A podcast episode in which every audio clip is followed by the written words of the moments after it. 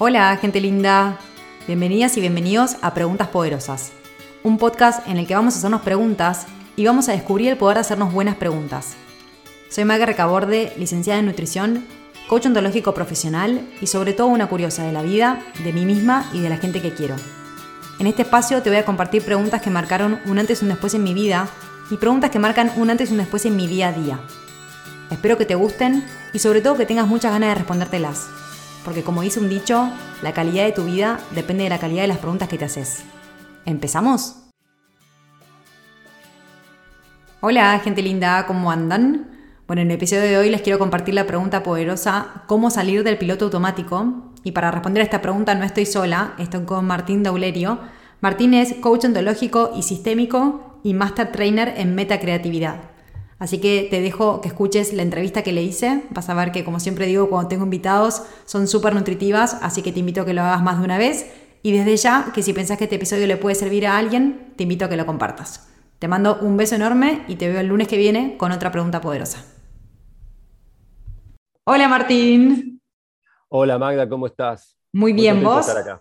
Muy bien, muy bien. Me gusta poder concretar las, las conversaciones, las ideas que aparecen en conversaciones o las invitaciones, ofertas que aparecen en las conversaciones, concretarlas. Así que estoy muy contento de eso.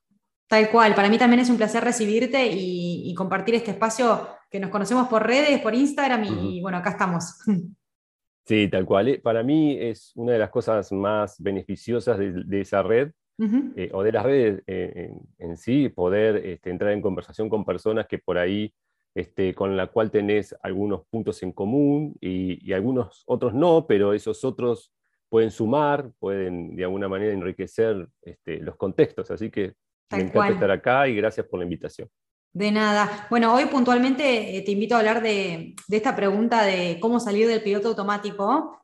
Y antes que nada, quiero contarte un poco eh, por qué te invito a hablar de esta pregunta. A mí me gusta mucho pensar que, las cosas en general tienen un sentido positivo o, negativo, no que siempre es o negativo o positivo, sino que depende de dónde se mire, pues puede ser funcional o no. Y entiendo que, eh, por eso te invito a reflexionar junto conmigo, ¿eh? entiendo que el piloto automático a veces funciona y a veces no, y me interesa un poco que, reflexionemos sobre eso. A mí puntualmente, eh, yo en mi a ver, ¿cómo decirlo? Camino de desarrollo personal que me gusta eh, eh, conocerme, entenderme, ver qué me funciona y qué no, veo que cuando estoy en piloto automático como contra, por decir una manera, estoy menos presente, entonces disfruto menos. Entonces desde ese lugar digo, mm, no siempre me gusta estar en piloto automático. Y también otra cosa que eh, me encontré con el piloto automático que no me funcionó, y por eso hoy lo veo y estoy un poquito más atenta, es esto de em, por ejemplo, yo cuando era adolescente tuve un trastorno de la conducta alimentaria, ¿sí? Yo interpretaba que mi felicidad estaba asociada al cuerpo, a la alimentación y demás. Entonces, en automático interpreté eso y en automático me puse a hacer un montón de cosas que hoy, si no estuviese en piloto automático o en, en ese momento en realidad, quizás no hubiese actuado de la misma manera. Entonces, para mí, invitarte a hablar de este tema es como, de verdad que la considero una pregunta poderosa, porque si nos ponemos a pensar si estamos en automático o no, puede cambiar nuestra calidad de, nuestros días y de nuestra vida. Así que con esta introducción quiero que me cuentes qué escuchás y qué opinas vos del piloto automático. Mira, a partir de que te, venía escuchando, se me iban apareciendo como ideas, digo, uh, está bueno esto, por acá, por acá. Vamos a ver qué, toma forma de todo, de todo lo que eh, generaste o generé yo desde la inquietud mientras te, escuchaba. Eh, por un lado, eh, creo que no hay, como decís vos, automáticos que sean per se positivos o negativos. Eh, y, como nosotros vivimos en polaridades, digamos que tenemos nuestras zonas y espacios de conciencia y tenemos los espacios de automático, que sin los cuales no nos daría la vida para poder este, encargarnos de ellos. Por ejemplo, de todas las funciones de nuestra biología. Nosotros no estamos pensando si respiramos o no, no, no estamos pensando para poder hacer funcionar el corazón. Gracias a Dios funciona de manera automática, aunque obviamente la respiración es una de las funciones automáticas donde nosotros podemos poner conciencia, por eso es una puerta de entrada, se dice, a todo nuestro mundo interior. Em, y entonces, una es mm, poder no separar las cosas, sino poder encontrar un eje, un eje que las una, un eje que, que una esas, esos extremos este, que, podemos ver como automático o, no automático, ¿no? o automático o reflexivo. Digamos, ¿cuál es el eje que, los une? ¿De qué manera podemos integrar y navegar esas polaridades para no casarnos, por así decirlo, con ninguna de las dos? Es decir, bueno, ¿en dónde requiero poner automático acá eh, y dónde requiero poner atención, foco y conciencia? ¿no? Em, y por otro lado, el automático tiene que ver o, conlleva ciertos procesos.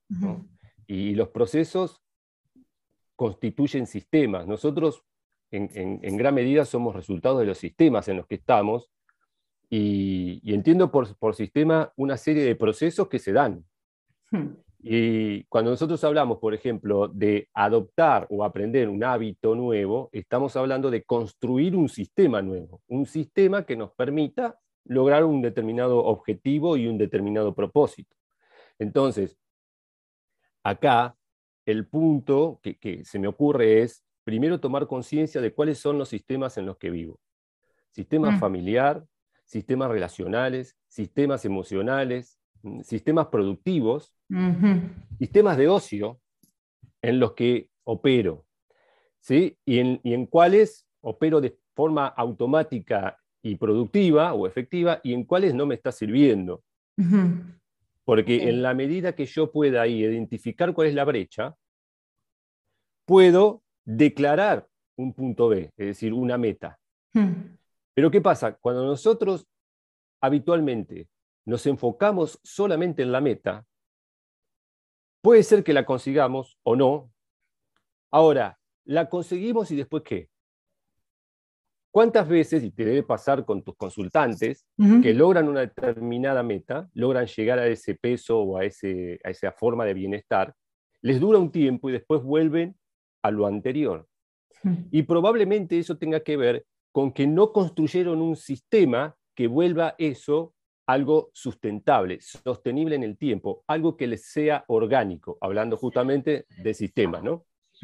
Sí, bueno, por eso te cuento un poco eh, brevemente cómo trabajo. Yo siempre digo que ponerse objetivos en base a, por ejemplo, quiero bajar tantos kilos y demás, para mí no está bueno, pero porque cuando uno logra, supongamos que lo logra, y como decís vos, a veces lo logra, a veces no, supongamos que lo logra, después ¿qué hace si ya lo logró? Es como no hay, eh, es más, muchas veces sueltan las acciones que hicieron para llegar a ese objetivo, pero porque lo consiguieron. Entonces, ya está. Yo suelo plantear muchos objetivos en base a cómo me quiero sentir. Entonces, supongamos que yo digo, me quiero sentir tranquila, me quiero sentir segura, me quiero sentir confiada, bla, bla.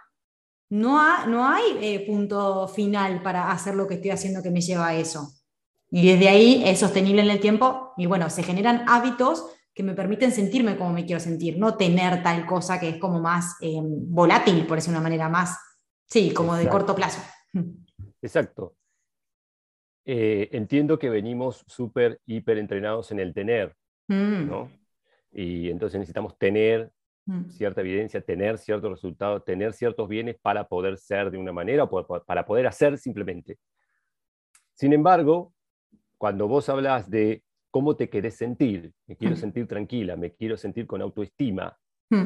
La autoestima, la tranquilidad, la serenidad son metas, aunque parezca una contradicción, metas de proceso. Claro, sí. Y el proceso es el que está siempre en movimiento, porque cuando deja de estar en movimiento, deja de ser. Claro. Entonces, para estar serena, yo requiero generar un sistema que funcione y me esté generando serenidad porque eh, cuando eso pasa a ser un sustantivo, ¿sí? Entonces, eh, y esa serenidad solamente es una idea o un concepto, deja de ser. Entonces dejo de tener la experiencia subjetiva que me pertenece sobre lo que es la, serenidad para mí o lo que es la, autoestima. Y eso es lo, interesante desde mi punto de vista. Tal cual. Y yendo, Martina, a esto, quiero volver que en un momento dijiste como primer paso, digamos, es ver en qué sistemas vivo, en qué, en qué sistemas estoy y dónde estoy en automático, dónde no. eso, me, interesa que, seamos como, como, que les demos a, quienes nos escuchan como pautas de cómo, cómo empezar a ver si estamos en automático o no. ¿Qué le dirías a una persona que te dice, escuché su podcast y, quiero saber si estoy en automático, ¿cómo empiezo? ¿Cómo hago? Claro, es una muy buena pregunta. Mm. Yo puedo, de alguna manera, este, compartirte lo que este, aprendí en base al proceso propio y a procesos con, consultantes, con clientes. Em, hay algo, una, una, parte de nosotros, un dominio de nuestro ser, ¿no? desde el punto de vista ontológico sería la corporalidad, o de la PNL sería la fisiología, que es la que no puede viajar en el tiempo. No puede no estar presente. Nuestra mente puede ir al pasado, puede pasar fugazmente por el presente, proyectarse hacia el futuro. La emocionalidad surfea a partir de hacia donde va nuestra mente. Ahora, hay algo de nosotros, un aspecto, un dominio que no puede no estar en el presente y es el cuerpo. Entonces, el cuerpo para mí es la entrada al estar en el aquí y ahora. Y cuando estás en el aquí ahora, empezás a habitarte. Y cuando mm. empezás a habitarte, empezás a salir del automático, porque pones conciencia sobre esos aspectos que normalmente este, funcionan en transparencia. Entonces, tomar conciencia o preguntarse sobre en qué corporalidad estoy, o cómo está mi cuerpo ahora, o qué es lo que estoy sintiendo, o cómo está mi respiración, cuál es mi tono neuromuscular, hacia dónde va mi cuerpo, dónde siento fuerza, dónde siento debilidad, dónde está el mayor nivel de tensión eh, en, mi fisiología, es una manera de empezar a estar presente. Y a partir de eso, transportarme a otra polaridad si yo estoy en una coherencia que no me está sirviendo. Si yo noto que estoy con todo el cuerpo contracturado, ¿sí? Con la cabeza gacha, ensimismado, metido en toda mi conversación limitante, entonces requiero ahí intervenir, que puedo intervenir desde mi fisiología, desde mi corporalidad, y poder generar otra coherencia, otra forma de ser y estar. Entonces, a mí me, me, entusiasma mucho lo que es la estructura de la experiencia subjetiva, es decir, de cómo yo fabrico la serenidad, cómo yo fabrico mi autoestima. Hmm. Y, si lo, veo en estos términos, voy a poder darme cuenta de que hay distintos elementos que constituyen en mí esa forma de ser o esa forma de estar. Hay una determinada conversación, hay un foco en determinados aspectos, hay una especie de representaciones en imágenes, en símbolos de lo que me pasa o lo que debería ser o cómo debería reaccionar o cómo debería reaccionar el otro, etc. Hay un montón de juicios sobre lo que me está pasando y cómo me estoy relacionando con eso. Y eso genera, obviamente, una forma de, estar, de, estar en, el plano físico, ¿no? en, mi corporalidad. Entonces ahí genero una, postura, gestos, ¿sí? un tipo de respiración. Mi fisiología se prepara para, o para, para, para cuidarme o para frizarme o para atacar, para avanzar, para retroceder. Entonces, es muy importante tomar en cuenta qué estado de ánimo estoy fabricando o qué forma de ser y estar estoy fabricando a partir de todos estos dominios en los cuales puedo intervenir y poner conciencia, ¿no? Sí, sí, perfecto, perfecto. Entonces, como, como un tip sí que me, me, encanta aparte porque yo trabajo mucho con el cuerpo y siempre digo, el cuerpo no miente, la, la cabeza te puede mentir, la mente te puede mentir, el cuerpo no miente. Eh, y es lo que siempre nos permite estar presentes. O sea, un chequeo corporal nos ayuda a estar presentes. Y esto que decís de la respiración, que al principio hablabas de la respiración, es una muy buena sí, puerta de entrada, como conectar con, cuando inspiramos y expiramos, de hecho, es una técnica de meditación. Así que eso por un lado, como para estar, traer conciencia y salir del piloto automático, eh, conectar con el cuerpo, es una estrategia. Ahora, en tus redes vi un posteo, no me acuerdo si era un reel o qué, que hablabas de esto de salir de, del off, de vivir en off, y ah. por eso fue que te invité a hablar del piloto automático. Vamos a hablar del backstage y del, y del escenario. El backstage sería del automático. Contame un poco cómo ves esto de, sí, de no vivir en el backstage permanente. Es, es una especie de metáfora de un mindset que nosotros normalmente tenemos y del cual operamos. ¿no? tenemos la expectativa que en algún momento vamos a salir a jugar, el partido, como que ahora eh, es el ensayo o es la práctica. Entonces, estoy eh, en, un curso para este, aprender a escuchar más activamente, para ser más empático. Entonces, entiendo que eso lo voy a poner en acción y en práctica cuando yo me encuentre en una situación con mi pareja, con mi jefe, con mi compañero, con mi amigo, amiga, etc. Entonces, es como que estamos en un estado de backstage, en un estado en off. ¿sí? Ahora, eso es un seteo mental. Mm. Eso es una, una, forma que tenemos de posicionarnos, posicionarnos en, la vida. El partido se juega todo el tiempo. Pero fíjate, cuando nosotros, por ejemplo, tenemos una situación en la cual requerimos salir a escena, salir a la cancha, hay un montón de cambios en nuestra fisiología, ¿no? tomando lo anterior, que me preparan para hacer lo mejor posible, ¿no? porque hay algo que está en juego. Mm. Quiero ganar el partido, quiero manifestarme y expresar lo mejor de mí, quiero que me vean de la mejor manera. O sea, hay un montón de intereses que entran a jugar muy fuerte y entonces me hacen preparar de la mejor manera. ¿sí? me predispone de la mejor manera para salir a escena. Ahora, todo eso, cuando estamos en el estado backstage, no pasa. Entonces, me tiro a menos, este, si, necesito elaborar una idea claramente, bueno, más o menos cómo me salió, ¿sí? Eh, y si estoy vestido de entre casa, está bien, si total nadie me va a ver, entonces sigo de la, de la misma manera, y si tengo una actitud y una corporalidad como este, de desgano o de impotencia, total nadie me ve, es el backstage. Mm. Cuando, cuando me, toque salir al escenario, cuando me toque jugar, ahí sí voy a poner lo mejor de mí. Mm. Entonces, eso nos lleva justamente a vivir de una manera este, mediocre en el sentido de que podemos dar mucho más, pero nos conformamos con la mitad de lo que podemos más, dar o a veces mucho menos que la mitad. Y eso impacta en las relaciones que generamos, en la relación con nosotros mismos, en los resultados que tenemos, el nivel de satisfacción que tenemos, en el nivel de evidencia sobre nuestro poder personal que vamos generando.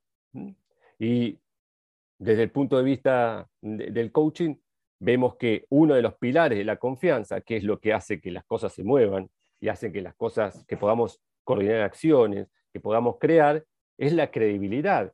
Y la credibilidad se nutre de qué? De evidencia sobre mi poder personal, evidencia sobre que declaré X e hice X y actué en congruencia. Pero normalmente estamos capacitándonos para, para adquirir ciertas competencias, ciertas habilidades, ciertas herramientas, pero no las llevamos a la práctica.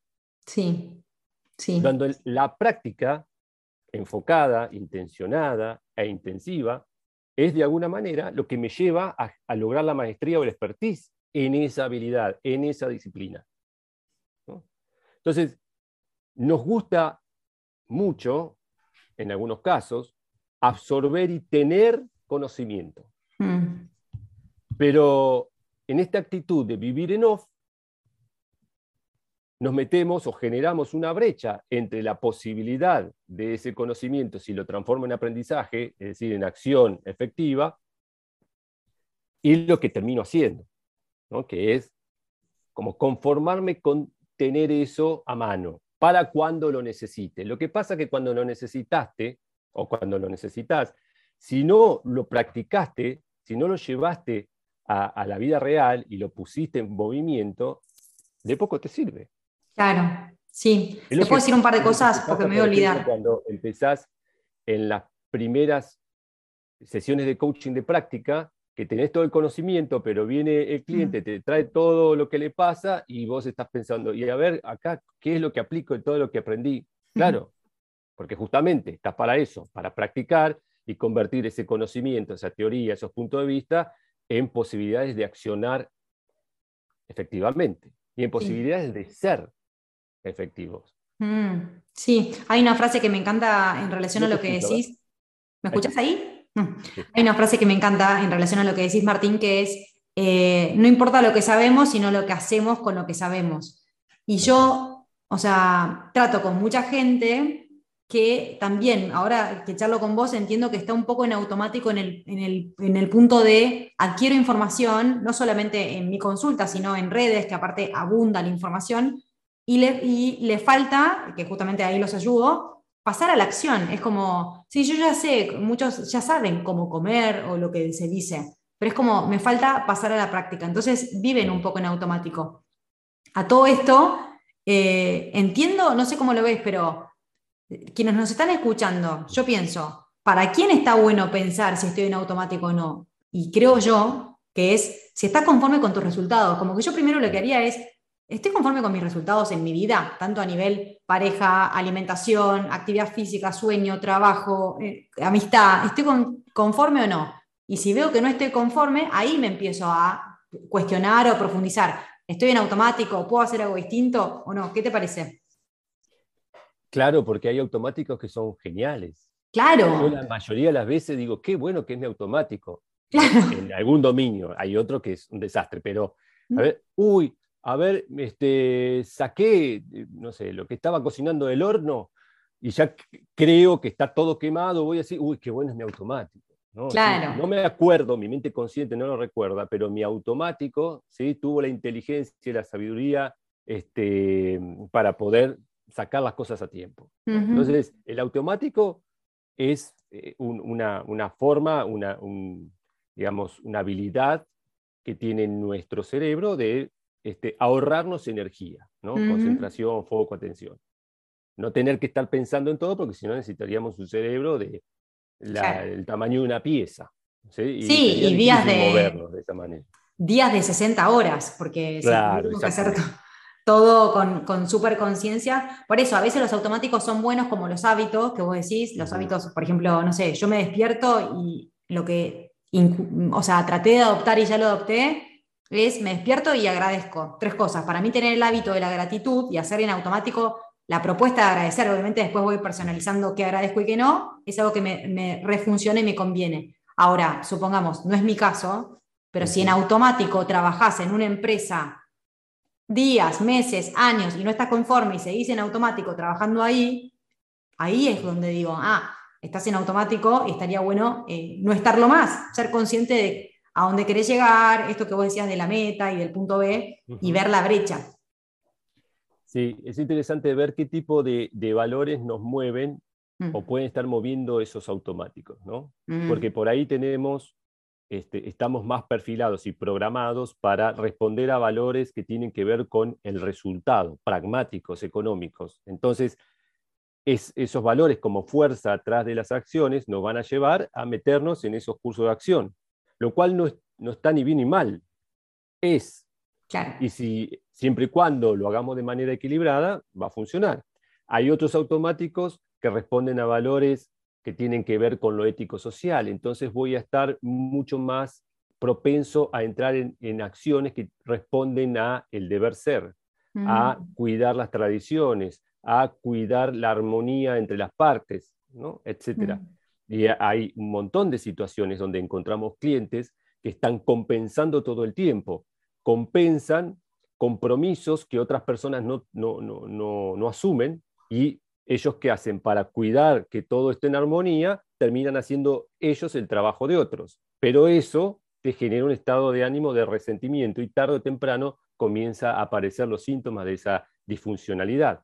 Y hay algunas personas que se mueven más por valores que son más evolutivos emocionales, entonces van a estar mm, este, llamados o movidos a, este, a hacer cosas que les generen placer, que tiene que ver con, lo que les gusta, les apasiona, y puede ser que dejen de lado por ahí ciertas situaciones donde se requiere cumplir con ciertas normas o se requiere ser pragmático en algunos aspectos. ¿no? Entonces, en la medida que podamos, podamos escuchar los valores que están en juego detrás de los hábitos improductivos, vamos a poder pasar de negar esos hábitos y reprimirlos, cosa que después va a aparecer de alguna u otra manera, ¿sí? o es lo que hace que volvamos a lo anterior, vamos a poder escuchar cuál es la inquietud que, a la cual responde ese hábito eh, eh, improductivo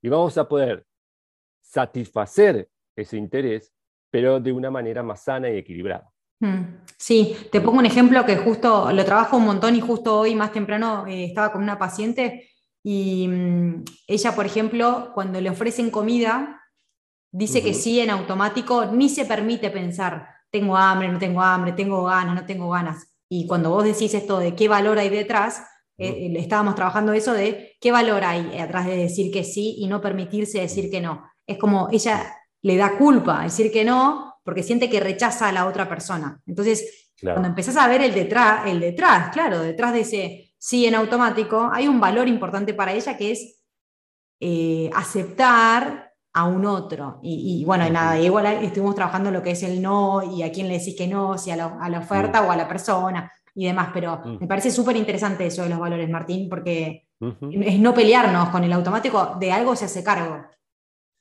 De algo se hace cargo, exactamente, responde a una inquietud, responde a un interés. Y esto del interés me parece súper este, super poderoso para tener un marco de referencia que nos permita desmenuzar un poco las cosas. El interés, no, sin ningún tipo de connotación negativa, sino yendo etimológicamente a lo que está entre, lo que es entre, quién soy y lo que está ocurriendo. ¿Sí? Y a veces hablamos de necesidades, de anhelos, de deseos. Sin embargo, con eso no alcanza. Mm. Lo que de alguna manera dispara la emoción es el interés que se activa. Nosotros podemos tener la necesidad de irnos de vacaciones. Mm. ¿sí? Ahora, puede ocurrir que pasen tres años y más allá de que tenga la necesidad, el deseo, el anhelo de irme de vacaciones, no se me despertó el interés. Por lo tanto, no me fui de vacaciones. ¿Por mm. qué? Porque me interesaron otras cosas. Me interesaron otros valores. ¿sí? En vez del valor de la familia, del ocio, etcétera, el valor de la productividad, lo cual ninguno de los dos está mal. Claro. Pero requerimos tomar conciencia de cómo esas dos polaridades, o esas polaridades, no digo dos, pues, infinitas, juegan como sustrato de nuestras decisiones, elecciones, comportamientos recurrentes. ¿Mm? Sí, sí, sí, me encanta, me dejas pensando un montón. Pero bueno, em, en general, Mar, a mí me gusta tener estos episodios más o menos de media hora, como para que no se haga tan largo y la gente lo pueda escuchar. Si tuvieses que, em, cerrar este episodio con algún concepto o alguna idea, ¿qué, sería? Eh, justamente esto del interés. Hmm. Eh, hay algo eh, que le llamo el, triángulo del íntimo interés. Ah, mira. Em, me, gustaría, me gustaría tener algo para dibujar, pero imagínense un triángulo, ¿no? Y en uno de los vértices de abajo estás vos, como ser humano, como observador del mundo. ¿sí? En el otro vértice, eh, este sería el izquierdo, en el derecho, abajo, tenés el mundo. Y en el de arriba tenés un valor o experiencia. Normalmente, ¿qué hacemos? Esta tríada es la que activa el interés. Es decir, yo como observador tomo acción para que algo ocurra en el mundo porque creo, siento, percibo que de esa manera voy a vivir una determinada experiencia y esa experiencia va a impactar en, la persona que soy. Mm. Por eso es que hago una cosa y no hago otra.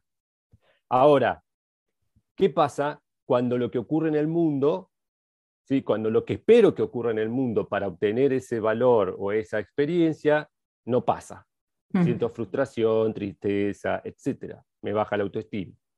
Entonces ahí podemos nosotros darnos cuenta primero, si yo quiero A y no está ocurriendo, posiblemente haya un íntimo interés, que el íntimo interés es íntimo este, en este concepto, supremamente interno.